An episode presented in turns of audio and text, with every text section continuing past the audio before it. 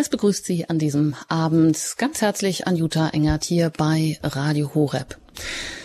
Nicht jedes Buch wird hundertfach übersetzt und über Jahre hinweg gelesen. Außerdem schafft dieses Buch die Grundlage für ein praxisnahes Leben als Christ in einer Gemeinde. Mit 28 Kapiteln ist es auch noch das umfangreichste Buch im Neuen Testament und schließt direkt an die vier Evangelien an. Dieses Buch berichtet, wie es den ersten Christen gelungen ist, eine Gemeinde zu gründen und überhaupt erstmal festzulegen, was denn ein Leben als Christ ausmacht. Keine leichte Aufgabe. Dazu gab es die ersten Zeugen, die noch direkt von Jesus gesegnet, gesendet und ausgestattet mit dem Heiligen Geist als göttliche Wirkmacht sein Wirken fortsetzen sollten. Und Sie haben es getan. Zum Glück, sonst hätten wir sie heute nicht. Diese erste Chronik der noch so jungen christlichen Kirche vor 2000 Jahren. Sie heißt Apostelgeschichte. Aber was wissen wir von ihr? Und kann sie auch unser vielleicht eingefahrenes Gemeindeleben neu beleben? Wenn sie doch so wichtig ist, hat sie es auf die Bestsellerliste unserer christlichen Lektüre geschafft? Wir laden Sie ein, sich einmal genauer mit dieser Chronik der ersten Taten der Apostel zu beschäftigen, gespeist aus der Quelle des Heiligen Geistes, die auch uns heute noch zur Verfügung steht. Und als Gast darf ich begrüßen Pfarrer Ulrich Filler, mit dem ich jetzt in Köln verbunden bin. Schön, dass Sie heute Abend hier bei Radio Horeb in Credo wieder dabei sind. Und einen Hallo, schönen guten Abend. Gott, schönen guten Abend. Herr Pfarrer Filler, wenn Sie nicht Pfarrer sind und mit allen möglichen Aufgaben betraut sind, die man heute als Pfarrer und Verwalter vor allem auch hat, dann schreiben Sie ja nebenher auch gerne Bücher über alle möglichen Themen, die Menschen heute in der Auseinandersetzung mit ihrem Glauben und mit der Kirche beschäftigen. Da gibt es Fragen und Titel, warum wir Superhelden sind. Da geht es um die Revolution einer Kirche von morgen. Da geht es um Highlights auch aus dem Alten und Neuen Testament, auch Buchreihen, die wir auch hier als Sendungen gehalten haben, die Sie auch hier bei uns in der Mediathek hören können. Und es geht auch aber um Engel, den Secret Service des lieben Gottes. Und ja, vielleicht geht es ja demnächst auch noch um andere Auslegungen, um andere Bücher im Neuen Testament. So ein Buch wie diese Apostelgeschichte. Äh, was sind denn so Ihre Erfahrungen oder Ihre Einschätzungen? Das ist ja nun schon irgendwie ein wichtiges Buch, ein zugängliches Buch eigentlich, aber hat es äh, die Apostelgeschichte so auf die Bestsellerliste der christlichen Literatur oder Bücher in der Bibel geschafft? Was meinen Sie? Das kann man durchaus sagen. Also das ist ja schon ein, wie Sie sagen, sehr eingängiges Buch, das man gut lesen kann.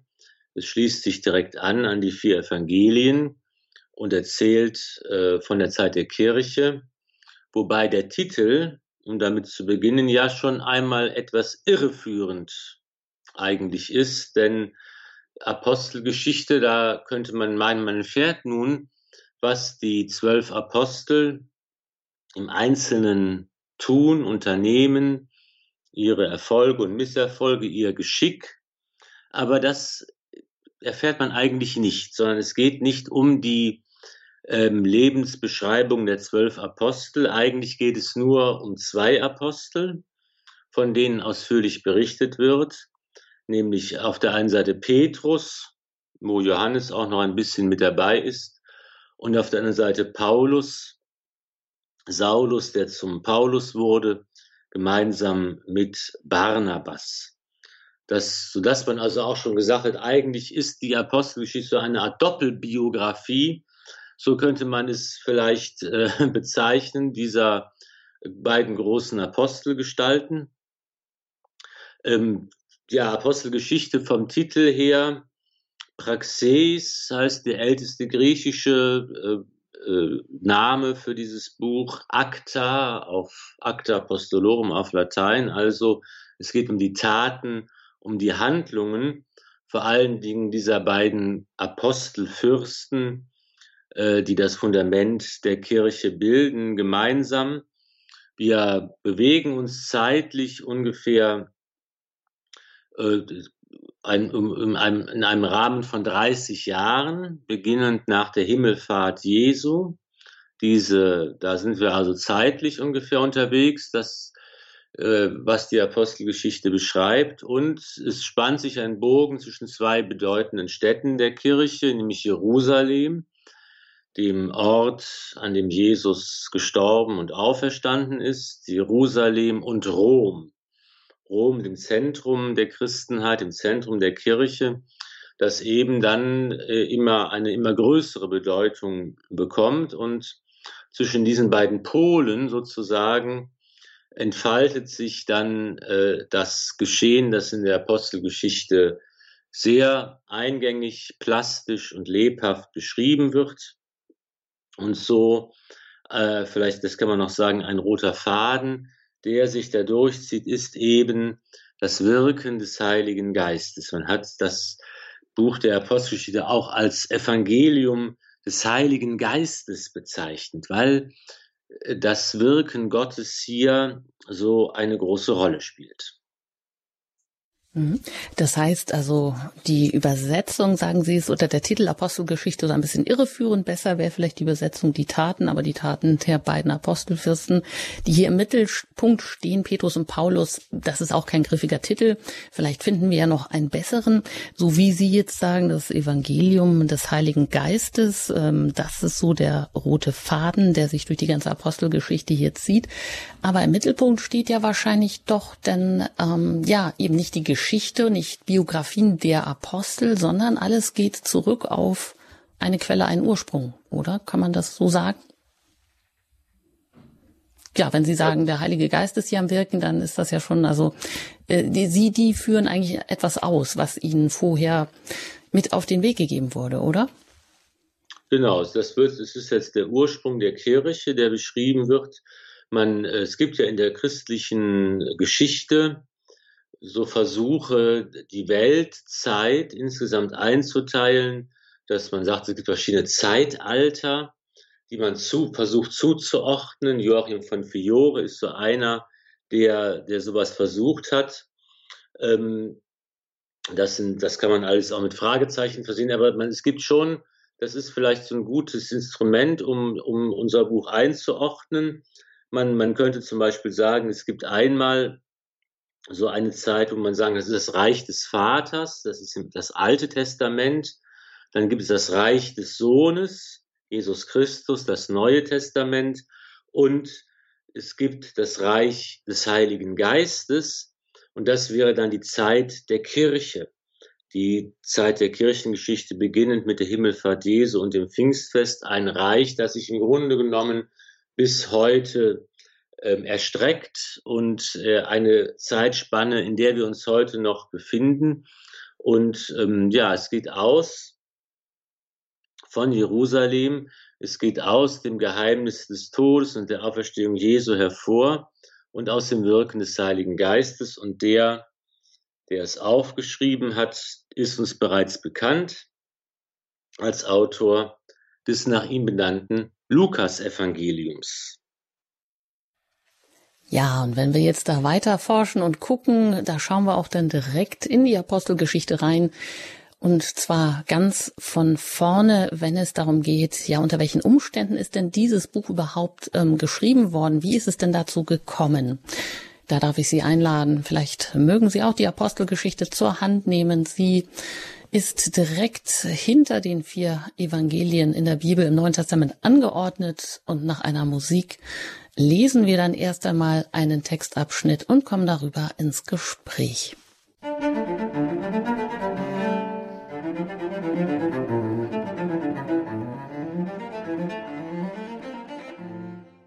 Sie haben eingeschaltet bei Radio Horeb in der Sendereihe Credo. Heute geht's über die Apostelgeschichte. Was wissen wir darüber? Was können wir darüber erfahren und auch für unser eigenes Leben ja, mitnehmen, vielleicht auch für unser eigenes Gemeindeleben.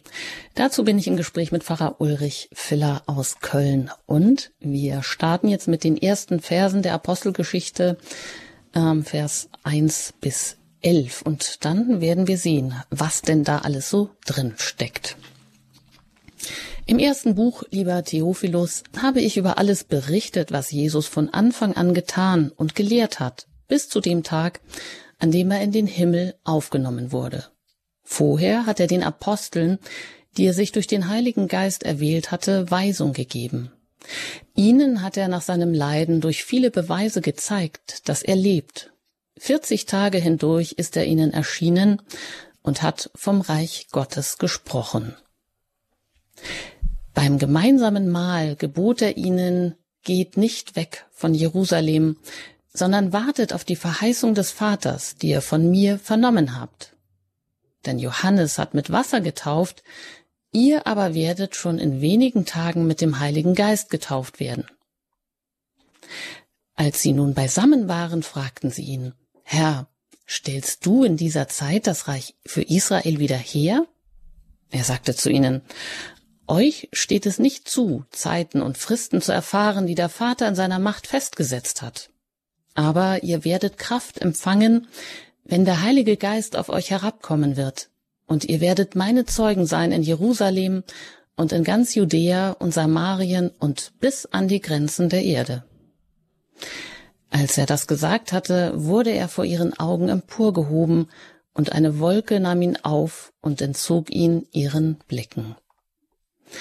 Während sie unverwandt ihm nach, während sie unverwandt ihm nach zum Himmel emporschauten, siehe, da standen zwei Männer in weißen Gewändern bei ihnen und sagten, Ihr Männer von Galiläa, was steht ihr da und schaut zum Himmel empor? Dieser Jesus, der von euch fort in den Himmel aufgenommen wurde, wird ebenso wiederkommen, wie ihr, wie ihr ihn habt zum Himmel hingehen sehen. Ja, soweit mal die ersten Verse der Apostelgeschichte. Da gibt es jetzt die einleitenden Verse von Vers 1 bis 3, wo es erstmal darum geht, ähm, ja, wie ist das Buch hier entstanden? Der Verfasser haben Sie gesagt, Herr Pfarrer Filler, das ist Lukas. Woher wissen wir das eigentlich genau, dass es Lukas ist? Ja, das wird ja im Evangelium selbst, ähm, beziehungsweise das in den, in Schriften selbst ähm, genannt. Lukas, der Gefährte des heiligen Paulus, der wohl Arzt gewesen ist und der eine enge Beziehung äh, auch zu Paulus hatte. Das ist etwa im, im Kolosserbrief, im Philemonbrief, im zweiten Timotheusbrief wird er, wird er erwähnt. Ja, und äh, er hat also dann sich daran gemacht, ähm, äh, das aufzuschreiben, ähm, was geschehen ist und zwar im, äh, für, ein, für eine bestimmte Zielgruppe, also für einen bestimmten Leser vor allen Dingen, der auch hier genannt wird. Im Lukas-Evangelium, glaube ich, auch und in der Apostelgeschichte Theophilus. Wahrscheinlich kann man annehmen, dass es sich um einen hochrangigen Römer handelt, der Interesse hatte an dieser, äh, an, an diesem christlichen Glauben und äh, für den Lukas als Historiker als Wissenschaftler ähm, sorgfältig ähm, äh, alles aufschreibt. Es ist ja am Anfang des Lukas-Evangeliums auch, dass er seine Arbeitsweise beschreibt, dass er alle Quellen äh, sichtet, dass er alle Traditionen zusammennimmt, um hier ähm, äh, alles wahrheitsgemäß aufzuschreiben. Und da kann man durchaus von ausgehen, das tut man auch heute wieder, dass das eben nicht so eine literarische Form ist, Theophilus, das als, als irgendwie so ein was Ausgedachtes, sondern dass man durchaus auch hier die Schrift ernst nehmen kann und äh, eben sagen kann, dass es durchaus so, dass es tatsächlich so ist, wie Lukas es geschrieben hat. Wie man ja auch überhaupt wieder ähm, äh, in den Blick nehmen muss, dass man, dass wir eben in der in Schriften des Neuen Testaments Quellen, Quellen vorliegen haben von ganz hervorragendem wissenschaftlichen und seriösem Rang, die wir oft mit so viel Misstrauen betrachten und wo wir sagen, das kann doch eigentlich alles gar nicht sein, es ist doch alles irgendwie äh, nachträglich erfunden. Aber es ist zum Beispiel so, dass ähm, das, das, das ist ein Element, das wichtig ist für, die, für das ganze Neue Testament, dass man zum Beispiel, äh, gibt es die Meinung, dass man sagt, na ja, früher haben die ersten Christen gedacht, Jesus kommt schon bald wieder. Es dauert nicht mehr lange, es ist eher eine Frage von Wochen, höchstens von Monaten. und nicht von Jahren, dass Jesus wiederkommt. Also diese Naherwartung, die auch in der Heiligen Schrift im Neuen Testament ausgesprochen wird, ähm, das hat zur Folge, dass man gar nichts aufschreiben muss, was man erstmal nur mündlich alles weitergegeben hat. So habe ich es noch in der Schule zum Beispiel gelernt. Und dass erst nach, nach langer Zeit der mündlichen äh, Überlieferung man angefangen hat, einzelne Dinge aufzuschreiben und das dann äh, schriftlich zu fixieren, äh, Generationen nach Jesus und, der, und den Aposteln. Und das ist eigentlich falsch. Wir wissen das von den Funden in Qumran, wo man da in der Höhle diese vielen Handschriften gefunden hat, in den 50er Jahren, 47 oder 46. Und da, ähm, und da weiß man eben genau, dass sie eben vor der Zerstörung Jerusalems verschlossen wurden, diese Höhlen, und seitdem nicht mehr betreten worden sind, dass man das gut datieren kann. Und da gibt es eben viele Schriften der Essener, das ist so eine Gemeinschaft, religiöse Gemeinschaft zur Zeit Jesu, die eben auch eine große messianische Naherwartung hatten und sagten, der Messias wird bald kommen. Und gerade deshalb ist es wichtig, um diese Botschaft zu verbreiten, weil wir nicht viel Zeit haben, ganz viel aufzuschreiben und es schriftlich weiterzugeben. Also gerade wenn man in der Naherwartung lebt, damit rechnet, das Ende kommt bald, deshalb ist es gerade wichtig, früh anzufangen, alles aufzuschreiben und schriftlich auch weiterzugeben und weiterzureichen. Und das gilt eben natürlich auch für die ersten Christen. Und was eben auch wichtig ist, das ist eben in der Apostelgeschichte auch deutlich, dass beides zusammengehört. Die schriftliche Überlieferung, also das Schrift, das Aufschreiben der Dinge und die Bestätigung durch Zeugen.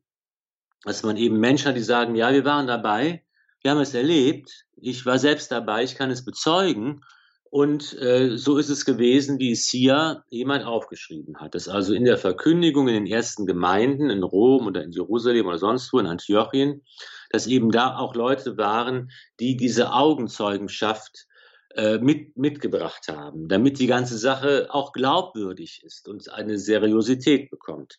Und das ist also auch hier ähm, für Lukas äh, absolut anzunehmen und da sagt man zum Beispiel auch, eine dieser Meinungen ist, dass man eben sagt, ja, das muss ja alles äh, ähm, später entstanden sein, weil Jesus sagt ja den Untergang Jerusalems voraus. Das kann aber nicht sein. Wenn man natürlich davon ausgeht und diese Vorentscheidung fällt, Jesus war nicht der Sohn Gottes, er war auch kein Prophet, er konnte die Zukunft nicht voraussehen, dann kann man sagen, okay, das muss nachträglich eingefügt worden sein. Aber wenn man die Heilige Schrift ernst nimmt, und ähm, das entsprechend berücksichtigt, dann kann man eben sagen, dass tatsächlich auch die Apostelgeschichte wie auch die Evangelien ganz früh bereits in schriftlicher Form vorgelegen haben. Also man äh, ähm, kann, und das bei der Apostelgeschichte ist das Interessante, dass eben am Ende, das Ende des Paulus, sein Tod in Rom, sein Martyrium nicht erwähnt wird dass also Lukas offensichtlich diesen Bericht, der Paulus war ja in Rom und hat seinen Prozess gewartet von dem Kaiser, das hat äh, Lukas wohl noch ab, das war, war noch nicht vorbei, der Prozess. Deshalb kann man davon ausgehen, dass es eben auch, wenn man die Schrift selbst auch ernst nimmt, auch als wissenschaftliche Quelle ernst nimmt, dass vielleicht also um 66 oder 67, jedenfalls vor der Christenverfolgung unter Kaiser Nero, unter der Paulus auch zum Opfer gefallen ist, die Apostelgeschichte verfasst worden ist, und zwar von diesem Arzt Lukas, dem Gefährten des heiligen Paulus, der geschrieben hat für den römischen Beamten oder jedenfalls Mäzen oder wie auch immer Interessierten Theophilus und der also hier berichtet, wie es weitergeht nach dem Evangelium. Aber das heißt jetzt natürlich nicht, dass ähm, diese Schrift nur an diesen Mäzen gerichtet ist. Hat natürlich auch für Lukas wahrscheinlich noch den anderen Hintergrund, das natürlich eben für alle weiteren Nachkommen aufzuschreiben. Aber war das denn auch eine Angelegenheit, ja, die ja nicht so einfach äh, vonstatten ging wie heute, wenn man einfach mal sagt, ja, man bringt mal was eben zu Papier, sondern das war ja wahrscheinlich aufwendiger Sie sagen, Lukas, der war Arzt, der war gebildet, der hat auch ähm, viele Quellen einfließen lassen, der hat das nicht einfach so hauruck im Hauruck-Verfahren gemacht, der hat äh, da auch wirklich, ja, sehr viel ähm, Sorgfalt da hineingelegt und dann war es wahrscheinlich auch ja teuer und, und zeitaufwendig, oder? Also, dass man da vielleicht sogar auch einen Mäzen brauchte? Ja, das kann, das kann schon sein, wobei wir auch hier so ein Vorurteil haben, das nämlich lautet, ach ja, das waren ja alles einfache Fischer und Bauern, primitive Menschen, die Apostel, arme, ungebildete Leute, die ähm, so äh, gar keine Ahnung von allem hatten. Das ist eigentlich auch ein Klischee beziehungsweise ein Vorurteil, das gar nicht stimmt. Denn wenn wir wissen, was wir zum Beispiel wissen, ist, dass die, dass die jüdische Schulbildung in den Synagogen, in den Synagogenschulen ganz exzellent war. Und das war Seneca, der berühmte Philosoph, Erzieher des jungen Kaisers Nero, hat äh, sogar irgendwo mal die Äußerung gemacht, also unsere römische äh, Ausbildung kann gar nicht mithalten mit dieser exzellenten Schulbildung, die, die in Palästina bei den Juden äh, existierten. Also Jesus und die Apostel waren also mindestens, zum, als ein Beispiel, mindestens dreisprachig. Ja, sie sprachen Aramäisch, das war die Umgangssprache, mit der man sich unterhalten hat, Hebräisch. Natürlich, alle Juden haben Hebräisch gelernt, um eben mit der Sprache der Heiligen Schrift. Und man hat mindestens auch noch Griechisch gesprochen, als die äh, Verkehrssprache, die jetzt äh, allgemein gesprochen wurde überall. So wie wir heute Englisch können und Englisch sprechen sozusagen, hat man damals überall Griechisch gesprochen. Und äh, wir wissen ja, dass eben zum Beispiel die Fischer äh, am, am See Genezareth, wenn von der Berufung der Fischer gesprochen wird, ähm, das, das waren ja also sozusagen, kann man sich vorstellen, Unternehmen, die dort angesiedelt waren mit vielen Mitarbeitern. Und die haben also ihre, äh, ihre Fische, gepökelter Fisch aus Palästina, hat, war eine Spezialität, die in Rom zum Beispiel gerne auf die Tafeln der Feinschmecker kam. Das waren also äh, Leute, die in einen internationalen Handel eingebunden waren. Wir wissen, Jesus war Bauhandwerker wie sein Vater Josef. Und wo haben die gearbeitet? Auf den großen Baustellen die Baustellen dieser Zeit. Das waren eben die Sachen, die zum Beispiel äh, der König Herodes gebaut hat, ähm, damals neue Städte, neue Anlagen, Theater zum Beispiel. Und dass eben auch auf die, auf, bei, bei diesen Gelegenheiten man mit vielen unterschiedlichen Kulturen und Menschen und Völkern zusammengekommen ist. Es war so ein richtiger Schmelztiegel der verschiedenen Kulturen und Sprachen, wo sich diese Protagonisten, Jesus und die Apostel, Paulus und Lukas, bewegt haben und wo eben auch ein entsprechendes äh, Background, äh, eine Logistik zur Verfügung stand. Ja, im Römischen Reich exzellente Verkehrswege, Kommunikationswege. Man weiß, dass zum Beispiel also in ganz kurzer Zeit ähm, die Legionen von, von Köln aus nach, nach Rom äh, äh Nachrichten schicken konnten. das kann man ja alles so in diesem archäologisch äh, experimentell nachweisen, dass es teilweise schneller als heute ging. Ja, wenn man heute einen Brief schickt aus Italien, dann äh, kann er schon mal ein bisschen länger äh, äh, brauchen als in der Antike. Es gab gute Kommunikationswege, es gab Verkehrswege, es wurden Literatur, es gab Verleger, es gab äh, Buchläden, es, es gab solche Sachen wurden abgeschrieben, verkauft und, und so weiter. Natürlich braucht man wie heute auch, klar. Ähm, ein, ein Verleger braucht jemanden, der es finanziert und bezahlt und man muss es auch verkaufen.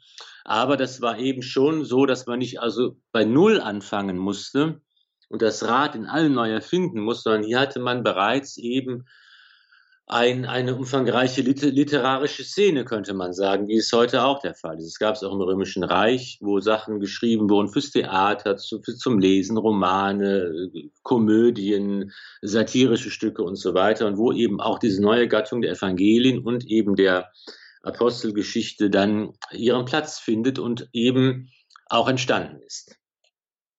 Ja, sehr schön, dass Sie auch die Zeit äh, vor unserem inneren Auge ganz lebendig werden lassen.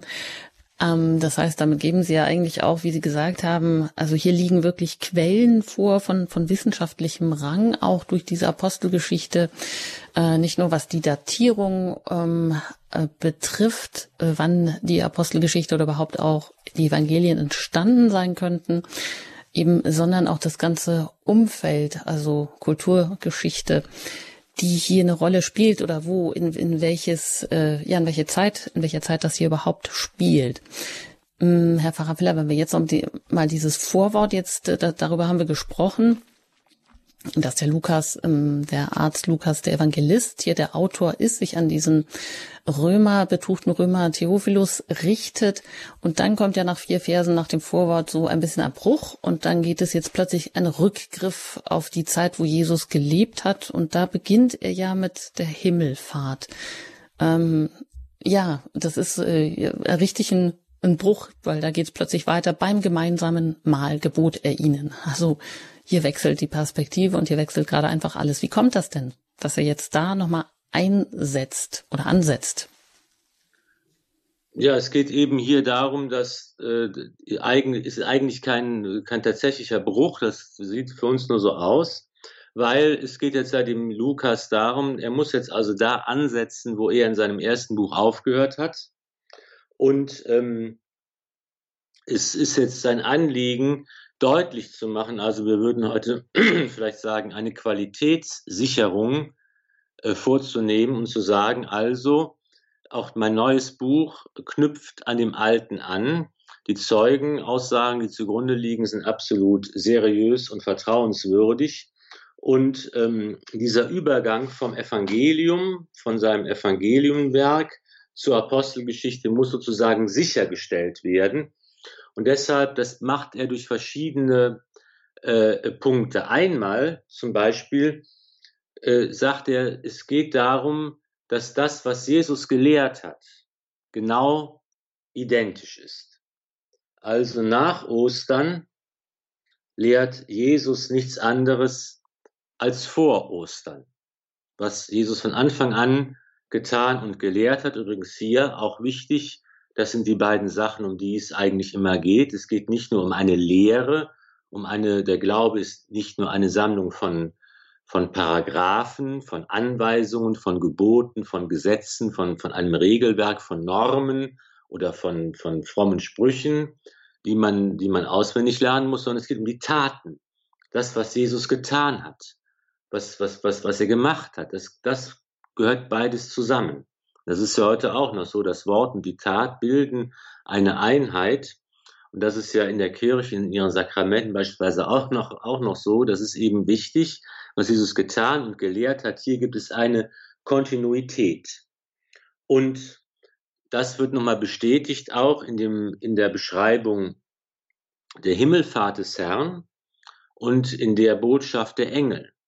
Es ist auch nochmal wir müssen, ich muss leider immer wieder, oder was heißt leider, aber am Anfang gerade jetzt noch einmal auf diese grundlegenden äh, die Punkte kommen, damit wir von Anfang an die Apostelgeschichte richtig einschätzen können, sage ich mal. Deshalb würde ich gerne auch noch so ein paar ähm, grundlegende Elemente nennen, wie, wie beispielsweise diese Visionen, die immer wieder geschildert werden. Das ist äh, noch gar nicht so in den Blick genommen worden, auch in der theologischen Forschung, dass die Apostelgeschichte ein total visionäres Buch ist. Da gibt es also immer wieder Visionen, die die Menschen haben, besondere, man könnte auch sagen, mystische Glaubenserfahrungen, die ähm, ähm, das, das, den Gang der Dinge bestimmen und entscheiden.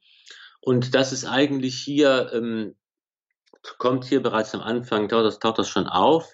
Das ist eigentlich ganz interessant und hier wird nochmal deutlich, wie sehr die Apostelgeschichte vom Wirken des Heiligen Geistes erzählt und wie Gott selbst in dieser Welt handelt, wie er die Geschichte lenkt, wie eigentlich die göttliche Vorsehung am Werk ist.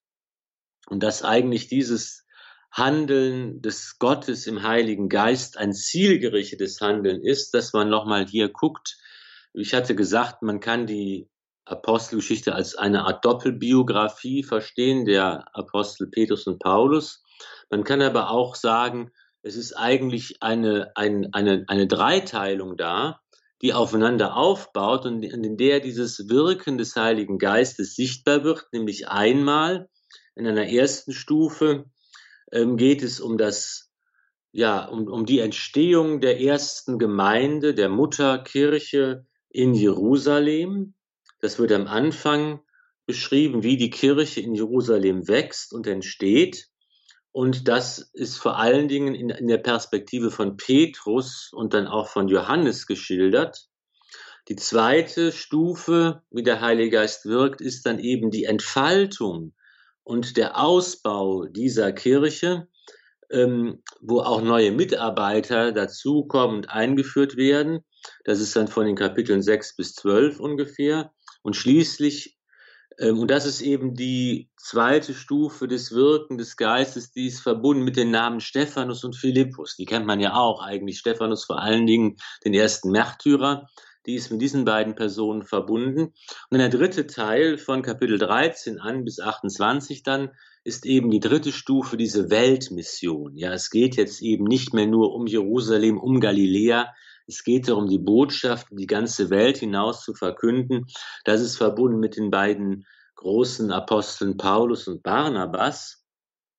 Und interessant ist eben, dass hier auch diese drei Stufen diese Dreiteilung der Apostelgeschichte, wo das Wirken des Geistes ähm, gezeigt, ge gezeigt wird, jeweils mit einer Namensnennung verbunden ist. Ne, am Anfang äh, stehen die, die zwölf Apostel, deren Namen ja in der, im Evangelium genannt werden. Das sind die zwölf Apostel, die Urkirche, Mutterkirche in Jerusalem.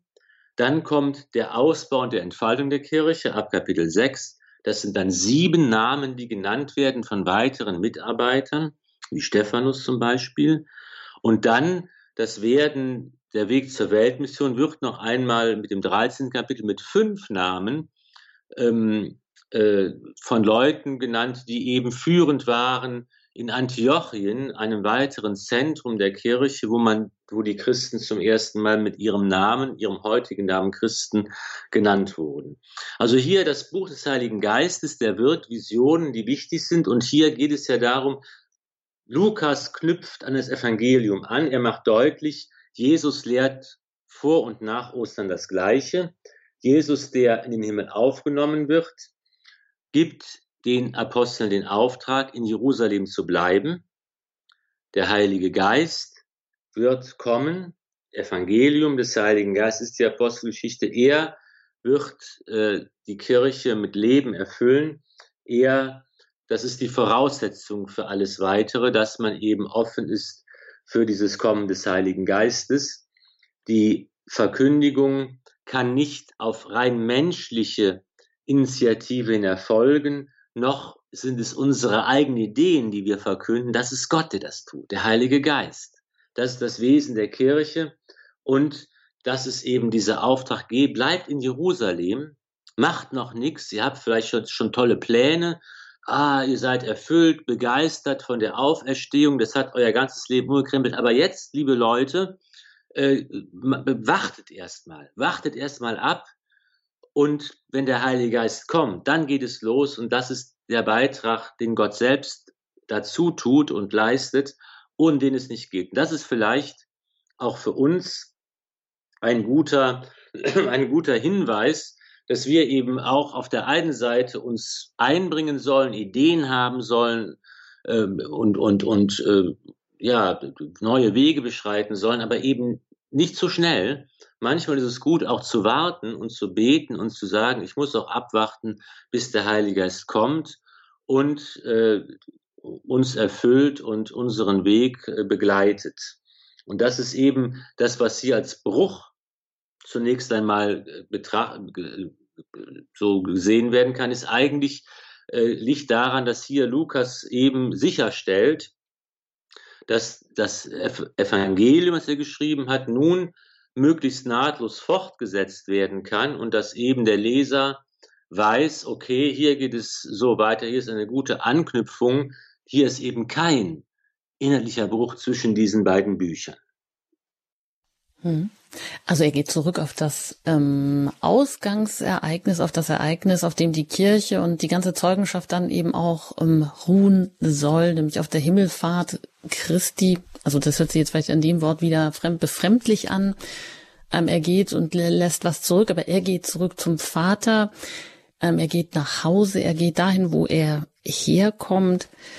Ähm, also zu dieser Quelle zurück und, und insofern ist ja Himmelfahrt auch so ein Beziehungsgeschehen Und das äh, könnte man sagen, dass er uns oder auch den Aposteln das als Erbe gibt, genau dieses Beziehungsgeschehen, aus dem heraus dann diese Zeugenschaft auch geschehen kann. Denn das ist ja eigentlich alles, wie Sie auch sagen, nicht? Unser eigenes Tun, nicht großartige Biografien, die jetzt hier in der Apostelgeschichte geschildert werden, sondern der Startschuss, also das ähm, Ausgangselement ist eigentlich die Himmelfahrt, die dann doch den Heiligen Geist gibt, damit ausstattet mit dieser Macht, um dann eben, dass wir, dass die Apostel hier Zeugen sein können, wie er sagt, wahrscheinlich so einer der auch zentralen Sätze hier in diesen ersten elf Versen, ihr werdet meine Zeugen sein. Oder? Ja, genau. Wenn man das jetzt nochmal jetzt auf den Inhalt des Textes kommt. Das, das ist sehr schön formuliert. Es ist ja eben so diese Zahl der 40 Tage, zwischen der Auferstehung und Himmelfahrt taucht ja erst hier in der Apostelgeschichte auf. Das ist ja auch eine Sache, die Lukas hier äh, einfügt und erklärt, ähm, sicher im Hinblick darauf, dass Pfingsten ja als jüdischer Feiertag bereits feststand, 50 Tage nach dem Passiafest, 50 Tage nach Ostern ist das Pfingstfest. Und dass man eben ja, wenn man, wir haben da schon in der letzten Sendung über Pfingsten ausführlich drüber gesprochen, im Evangelium man ja auch annehmen kann, dass oder noch deutlicher merken kann, dass Auferstehung und Himmelfahrt ein und dasselbe Ereignis sind. Ja, dass, dass eben die Auferweckung des Herrn, der aus von den Toten aus dem Grab aufersteht, nicht bedeutet, dass er zunächst mal wieder so ein normaler Mensch wird wie wir und dann nach 40 Tagen irgendwie wie eine Rakete zum Himmel auffährt, sondern dass Auferstehung eigentlich bedeutet, dass der Mensch, Jesus, der identische Mensch, der gelitten hat, zum neuen Leben aufersteht und bereits ganz in die Wirklichkeit Gottes hineingehört und dass dieses neue Leben, das Gott schenkt, eben nicht mehr den Gesetzen der Zeit unterworfen ist, den Naturgesetzen nicht mehr unterworfen ist, dass das, dieser neue Mensch nicht mehr leiden kann, nicht, nicht altert und, und in Schönheit und, und in, in Perfektion aufersteht und wie immer auch dieser wunderbare Auferstehungsleib beschrieben werden kann. Es ist jedenfalls was ganz Neues, was unsere Erfahrungen und Kategorien völlig sprengt und übersteigt. Das ist ja super, weil das ist ja auch das Geschick, das uns alle erwartet. Daran glauben wir ja an die Auferstehung des Fleisches, dass uns das genauso geht einmal. Ja, und dass es eben was ganz Neues ist, dass eigentlich das Auferstehen von den Toten bereits heißt, ich bin beim Vater, ich bin in dieser neuen Dimension und Wirklichkeit Gottes. Und dass eigentlich das und das eben in diesen 40 Tagen einfach das nicht bedeutet, Jesus war die ganze Zeit irgendwo hier auf Erden, hat sich versteckt oder sonst irgendwas, sondern er war bei Gott, aber ist in dieser Zeit immer wieder den Aposteln erschienen und hat, und auch das ist wichtig, hier am Anfang der Apostelgeschichte mit ihnen Mahl gehalten. Ja, beim gemeinsamen Mahl gebot er ihnen. Das ist ja alles hier am Ölberg angesiedelt im Kontext dieser Himmelfahrtsschilderung, dass Jesus vor ihren Augen emporgehoben wird, dass also das, was in der Auferstehung geschehen ist, noch einmal uns den Aposteln bildhaft vor Augen geführt wird. Jesus geht heim zum Vater und das entsteht aber daraus, dass Jesus noch bei ihnen war, dass er ihnen erschienen ist, aber eben nicht wie ein Gespenst oder wie eine Vision, die rein geistlich ist, sondern tatsächlich als Mensch, mit der mit den Aposteln gemeinsam gegessen und getrunken hat. Und dass eigentlich auch hier der Hinweis für uns deutlich wird, dass das gemeinsame Mahl auch das eucharistische Mahl sein kann, dass eben auch hier das Geheim, indem er das Geheimnis des Todes und der Auferstehung Jesu enthalten ist, wo wir ja das feiern, wenn wir heute die Messe feiern, dann treten wir ja in die Wirklichkeit diese Ereignisse ein. Das muss man sich vorstellen, die hier äh, im, im, im, Neuen Testament beschrieben werden. Ja, und das eben, und das ist eben so die Quelle, aus der alles entspringt. Das, das gilt auch heute noch für uns und für unseren Glauben, die heilige Messe, das eucharistische Mahl, das Geheimnis des Todes und der Auferstehung Jesu ist das lebendige, schlagende Herz der Kirche, das Zentrum von allem, das große, welterschütternde Ereignis, der einzige Quantensprung, der wirklich uns äh, diese neue, dieses neue Leben Gottes schenkt. Und Jesus geht uns da voraus, er geht uns da voran. Und ähm, genau, das ist, das ist eben diese, ähm, ja, dieses, dieses, dieses äh, Ostern, Himmelfahrt als ähm, und der Auftrag, in Jerusalem zunächst zu bleiben, um eben dann in der Sendung des Geistes den Startschuss äh, für die Mission zu bekommen. Ja, das sagt äh, Pfarrer Ulrich Filler und nach dieser Dichte und Fülle, die Pfarrer Filler schon aus diesen ersten elf Versen der Apostelgeschichte entnommen hat und uns mit auf den Weg gegeben hat, machen wir eine kurze Pause, ein paar Takte Musik und dann widmen wir uns noch den beiden kommenden Versen, wo die, ja, die Apostel in bietender Erwartung sind. Musik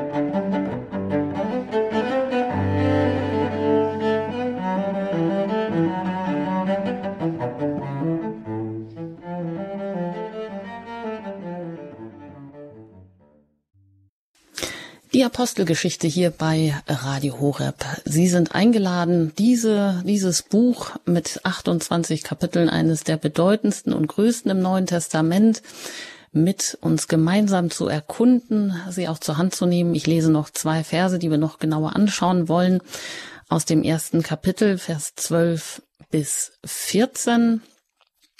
Und da heißt es, dann kehrten sie von dem Berg, der Ölberg genannt wird, und nur einen Sabbatweg von Jerusalem entfernt ist, nach Jerusalem zurück. Als sie in die Stadt kamen, gingen sie in das Obergemach hinauf, wo sie nun ständig blieben. Petrus und Johannes, Jakobus und Andreas, Philippus und Thomas, Bartholomäus und Matthäus, Jakobus, der Sohn des Alphaeus, und Simon der Zelot, sowie Judas, der Sohn des Jakobus.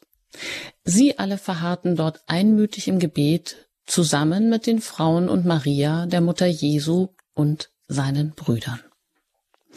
Soweit hier dieser Abschnitt, den Sie, Herr Pfarrer auch ausgewählt haben, um ihn eigens auch nochmal genauer anzuschauen, wo jetzt also die Apostel genau in dieser betenden Erwartung sind. Zum einen der Kreis der Apostel, aber von den Frauen ist hier auch die Rede, die da auch mit ihnen zusammen sind.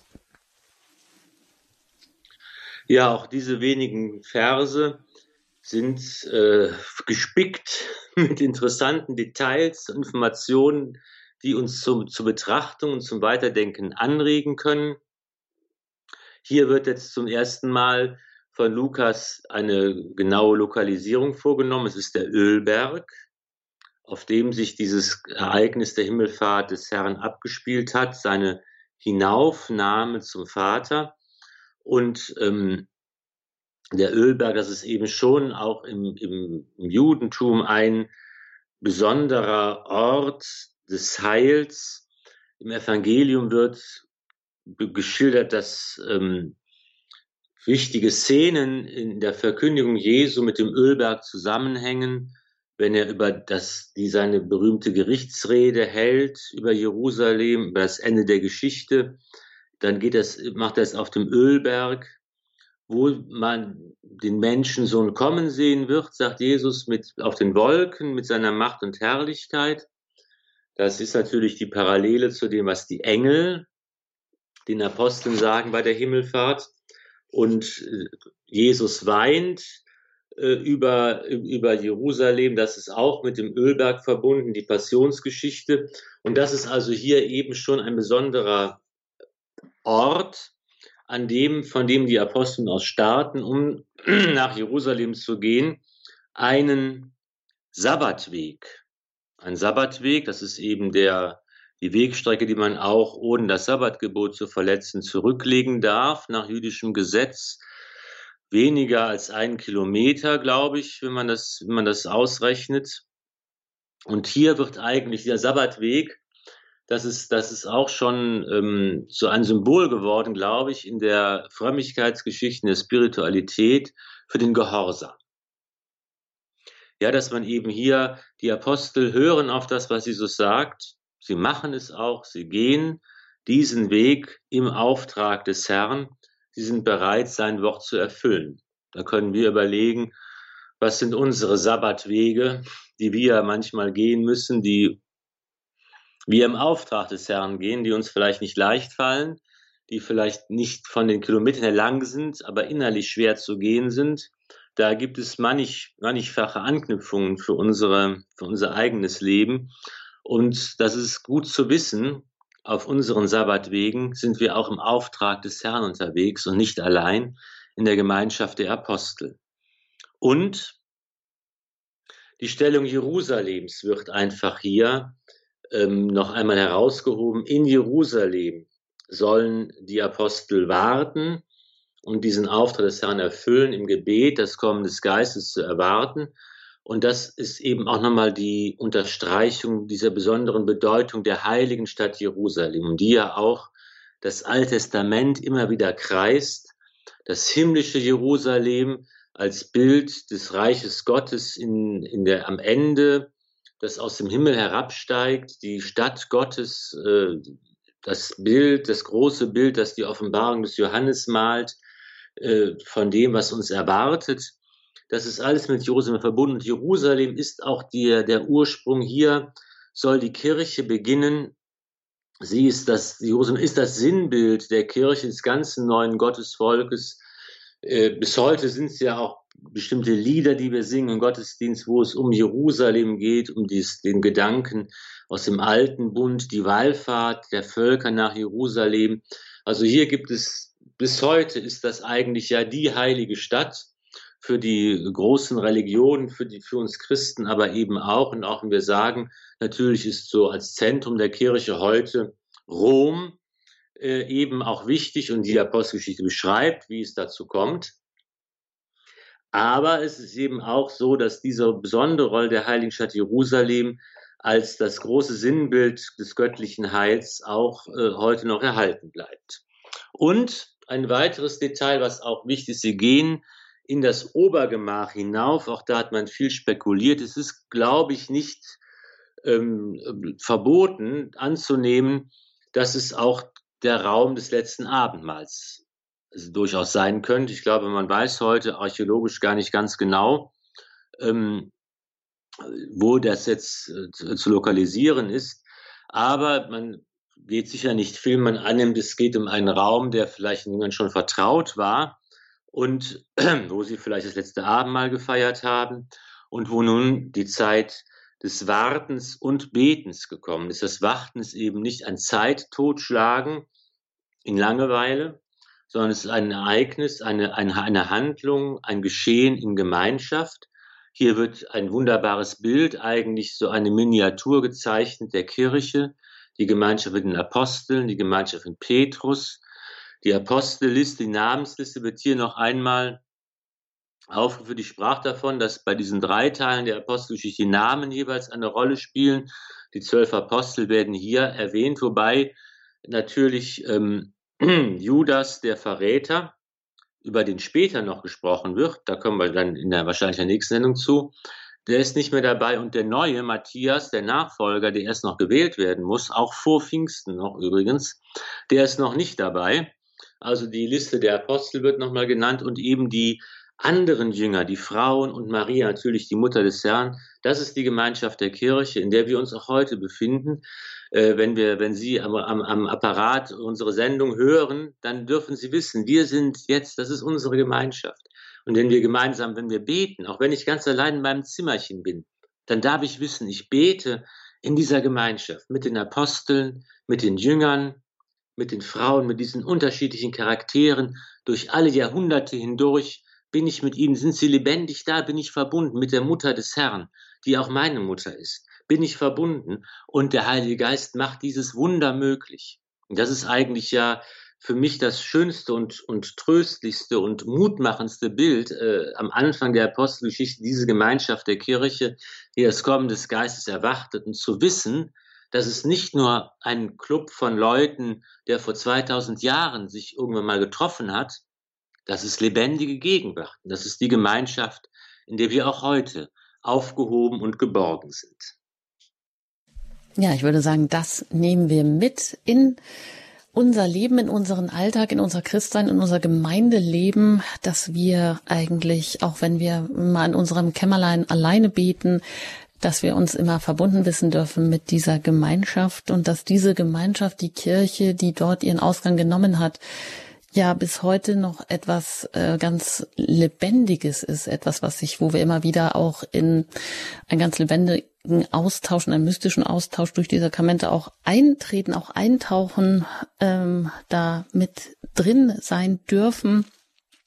Ja, und vielleicht auch noch so ein Element, was Sie gesagt haben, das Wesen der Kirche, dass alles ihm durch den Heiligen Geist gewirkt wird und indem wir uns ja auch schöpferisch einbringen dürfen und sollen mit allen unseren Gaben und Begabungen, aber aber vielleicht nicht immer in einem äh, ja Art Sitzungskatholizismus oder wo wir dann schnell mal in einen geschäftigen Aktionismus verfallen, sondern dass es erstmal auch ums Warten, ums Beten, ums Hören geht und warten eben auch nicht, wie Sie sagen, als ähm, aus Langeweile eben mal die Zeit totschlagen, sondern eben dieses gemeinsame Ereignis im Gebet auch wahrzunehmen und sich da verknüpft zu wissen oder im lebendigen Leib der ganzen Kirche.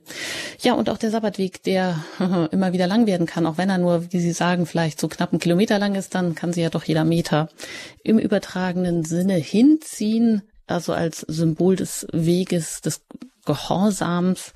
Und das ist ja dann auch oft schwierig, nicht den eigenen Kopf durchzusetzen, sondern eben zu hören und zu gucken, wo, ähm, auf welchen Sabbatwegen sind wir unterwegs, aber auch da sind wir nie alleine unterwegs. Vielen Dank, Herr Pfarrer Filler. So viel für heute und bis dahin. Und in der nächsten Sendung geht es an dieser Stelle dann auch genau weiter mit der Wahl des Matthias zum Apostel, denn der eine fehlt hier. Warum ist das so wichtig? Das erfahren Sie beim nächsten Mal. Aber jetzt darf ich Sie auch noch um Ihr Gebet und um Ihren Segen bitten, vielleicht auch ganz besonders in diesem Sinne. Ja, dass auch wir uns wieder diese Erneuerung und diese Ursprungselemente des Christseins wo kommen wir eigentlich hier, wo ist die Quelle unseres Glaubens im Heiligen Geist, dass wir da neu anknüpfen und auch uns und unser Gemeindeleben neu beleben können. Lasset uns beten. Gott und Herr, du heiligst deine Kirche in jedem Volk und jedem Land. Gieße die Gaben deines Geistes über die ganze Erde aus. Und was deine Gnade gewirkt hat, als die frohe Botschaft ihren Anfang nahm, das wirke sie jetzt in den Herzen aller Gläubigen durch Christus, unseren Herrn. Und der Segen des allmächtigen Gottes, des Vaters und des Sohnes und des Heiligen Geistes komme auf euch herab und bleibe bei euch alle Zeit. Amen. Gelobt sei Jesus Christus in Ewigkeit. Amen. Ein herzliches Dankeschön an Pfarrer Ulrich Filler und auf Wiederhören bis zum nächsten Mal, denn es geht hier weiter mit der Apostelgeschichte. Heute der erste Teil mit der Einführung dahin und wenn Sie was nicht mitbekommen haben und nochmal nachhören möchten, dann können Sie das gerne tun bei uns in der Mediathek auf der Website horeb.org und dort erfahren Sie auch alles weitere über Radio Horeb. Und wir freuen uns auch immer über Ihre Unterstützung, sei es im Gebet, sei es durch Spenden, denn nur so sind diese Sendungen überhaupt auch möglich. In diesem Sinne danke ich Ihnen für Ihr Interesse, fürs Zuhören und wünsche Ihnen noch einen gesegneten Abend. Ihre Anjuta Engert.